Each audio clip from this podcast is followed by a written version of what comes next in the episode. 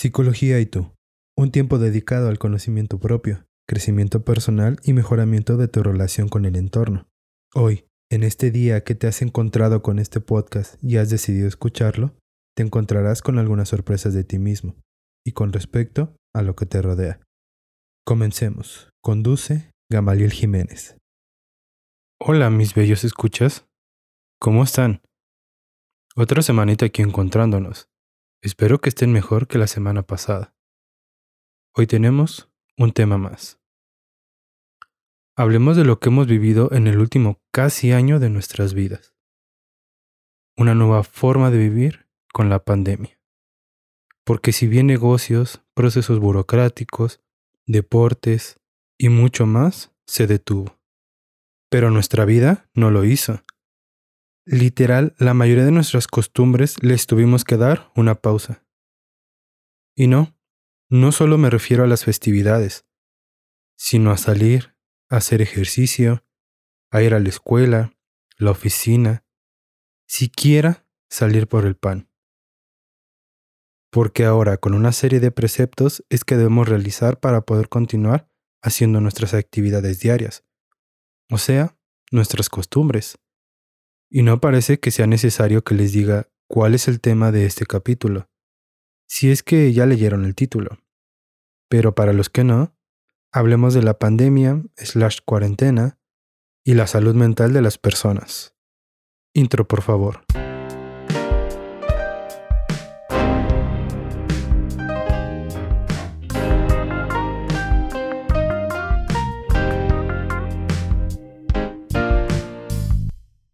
Hace poco más de un año se lanzó la alerta mundial porque apareció un nuevo virus, una nueva enfermedad en el planeta Tierra, que pondría en jaque numerosas áreas, el COVID-19. Ya más o menos sabrán que esta enfermedad afecta el estado físico de las personas y lo que conlleva con eso. Pero, ¿qué de la salud mental en general? Bueno, las estadísticas han arrojado un mayor número de personas con diversas afecciones en la salud mental, como lo es el estrés, la ansiedad y la depresión, entre algunas otras, pero estas tres son las que más han destacado. Recordarán el podcast de los trastornos aquí en México y sus causas. Pensemos en la cantidad de desempleo sin este nuevo virus. Ahora sumemos este evento, pues es obvio en qué resultará, ¿no? Una mayor cantidad de personas con afecciones en su estado mental. Y esta es una preocupación para muchos sectores. Porque lo hemos visto, el sector salud física, por decirlo de alguna manera, de muchos países sigue en lucha por mantener el mayor número de personas vivas. Y lo continuarán haciendo por el tiempo que sea necesario.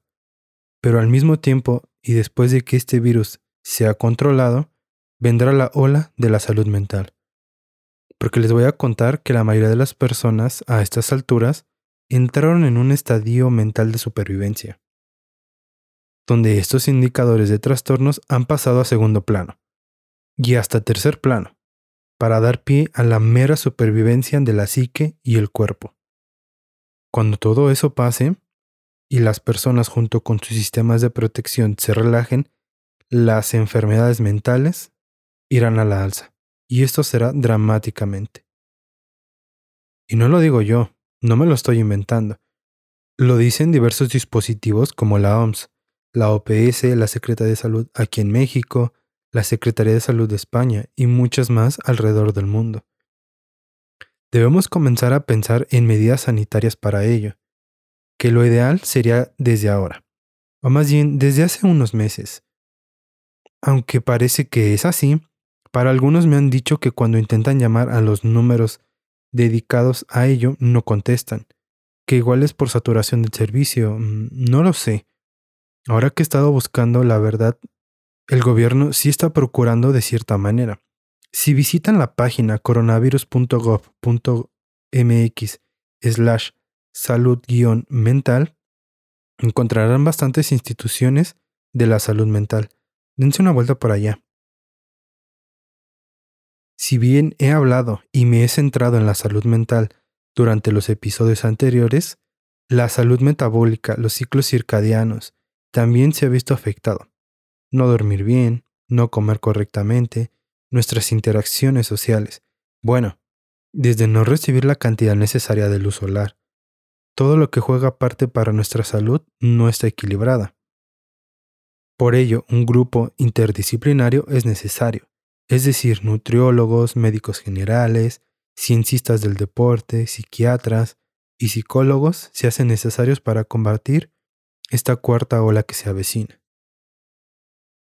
Ahora, después de un poco de contexto, si sientes que ya no disfrutas de tus actividades que antes disfrutabas, te sientes cansado y sin ganas, déjame decirte que puedes estar viviendo con una depresión leve o ansiedad. La ansiedad se refiere a los sentimientos que aparecen en situaciones específicas, que representan peligro real o a veces imaginario. Tiende a ser subjetiva, por lo que todos la experimentamos diferente. Esta se caracteriza porque nos llegamos a sentir tensos, atemorizados, alarmados, agitados. Mm, ¿Te suena algo que has vivido durante la cuarentena? A mí sí. La mayoría de nosotros tenemos un notable efecto somático, y aunque puedas o no creerlo, es funcional. Para todos nosotros, ya que activa los sistemas de defensa en general, y así nos prepara para poder dar una respuesta mucho más efectiva. Así es, se comporta como las emociones. Como muchas otras ocasiones, esta se convierte en un problema cuando los síntomas son excesivos y o se mantienen por un largo tiempo, llegando a afectar el día a día de la persona. Por otro lado, el estrés es un mecanismo que se pone en marcha cuando la persona ha estado sumergida un largo tiempo en diferentes eventos, lo que llega a superar sus recursos, ya sean físicos o psicológicos, al igual que la ansiedad, este puede ser de gran ayuda y ser positivo en el cuerpo.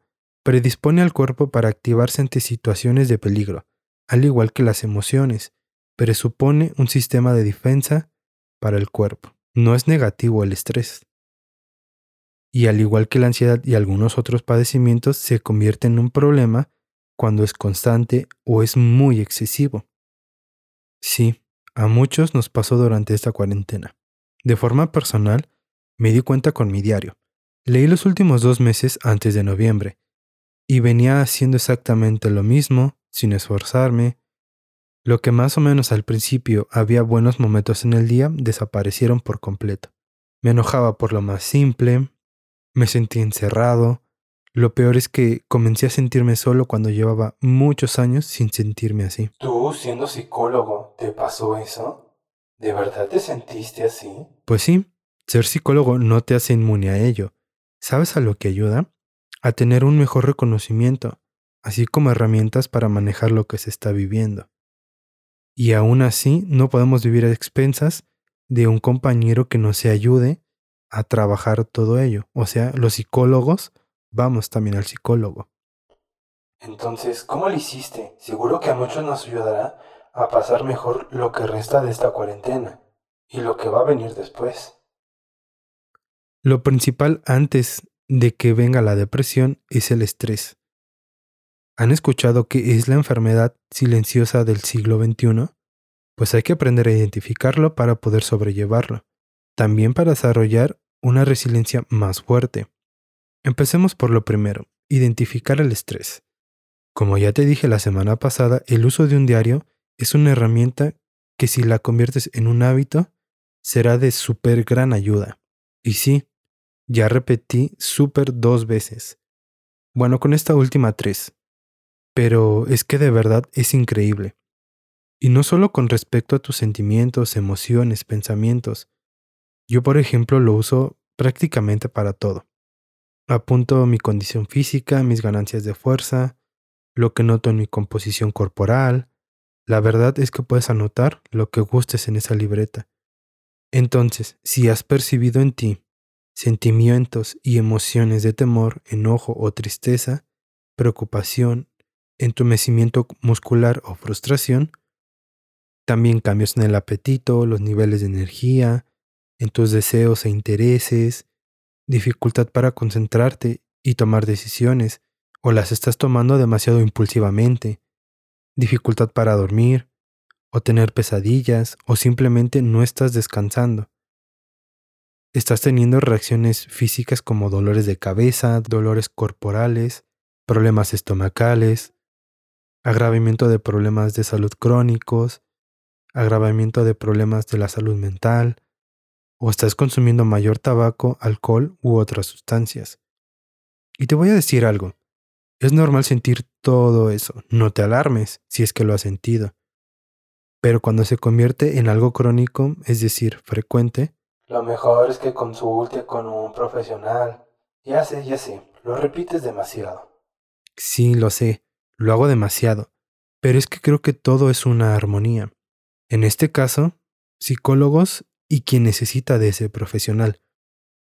Es que he visto, a lo largo de muchos años, que las personas tienden a suponer, y la suposición, mezclada con creencias, es que tiene tan fracturada la salud mental y la salud en general de México.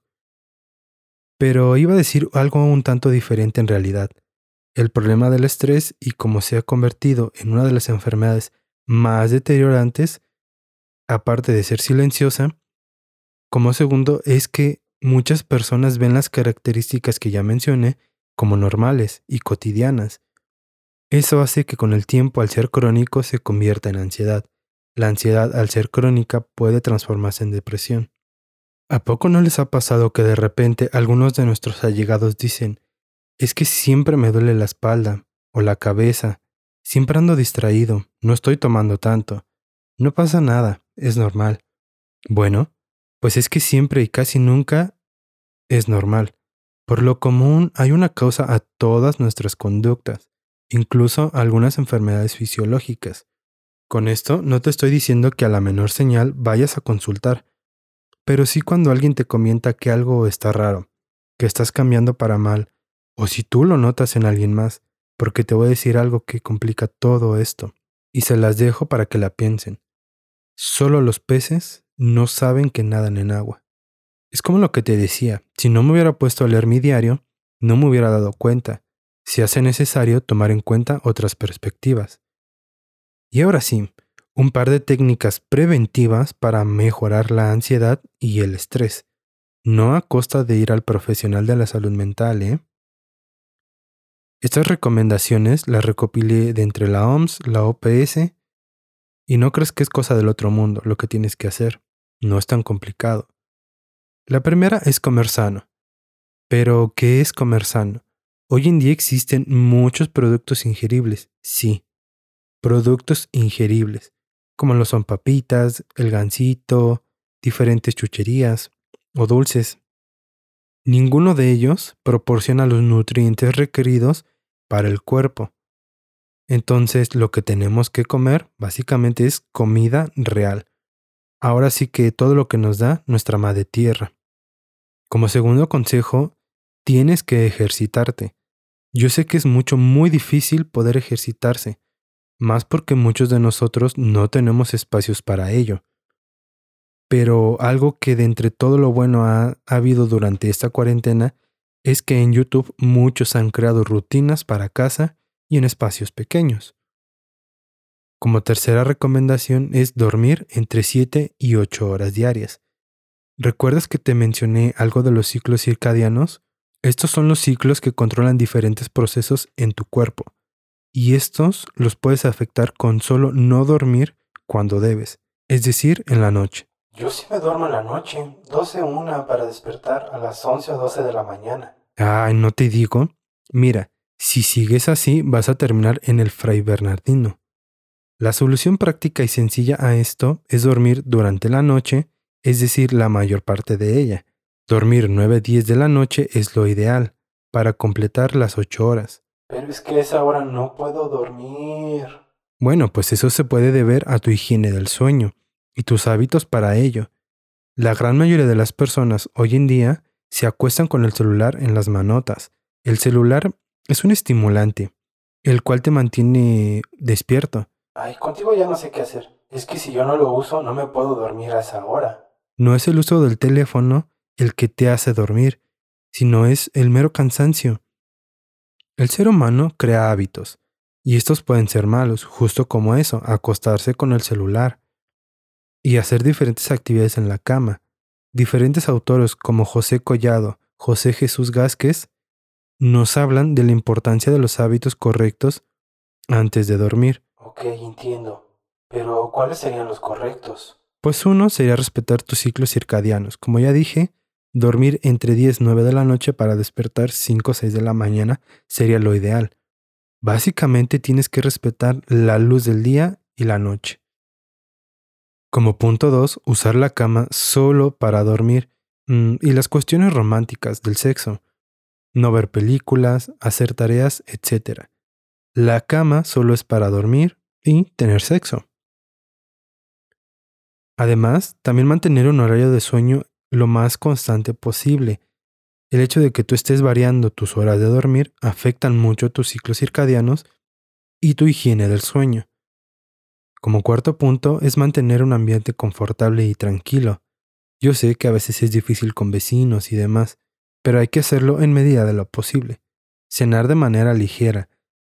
No te vas a ir a cenar, no sé, 25 tacos y luego a la mera hora te vas a pretender dormir porque eso no te lo va a permitir tu cuerpo. También evitar estimulantes, ya sean cafeína, como ya dije, el uso del teléfono, ver la tele, ver una serie, etc. Además, establecer una buena rutina para lograr dormir. Ahora, sigamos con los puntos para manejar el estrés y la ansiedad. Ya mencionamos comer sano, ejercitarse y dormir entre 7 u 8 horas. Como cuarto, hablemos de tus sentimientos. Tienes que hablar de ellos con las personas a las cuales le tienes confianza. A veces sucede que pensamos que vamos a hacer que la otra persona se preocupe o la vamos a hacer sentir mal. Aunque quizás si hablas con esa persona te des cuenta que siente lo mismo y puedan trabajar juntos para aminorar la carga mental.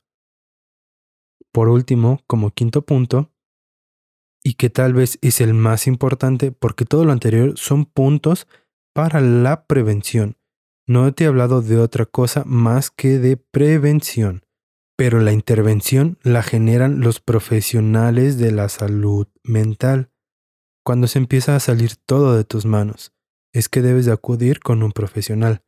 Te repito, el gobierno ha creado una página para brindar apoyo psicológico a través de diferentes instituciones.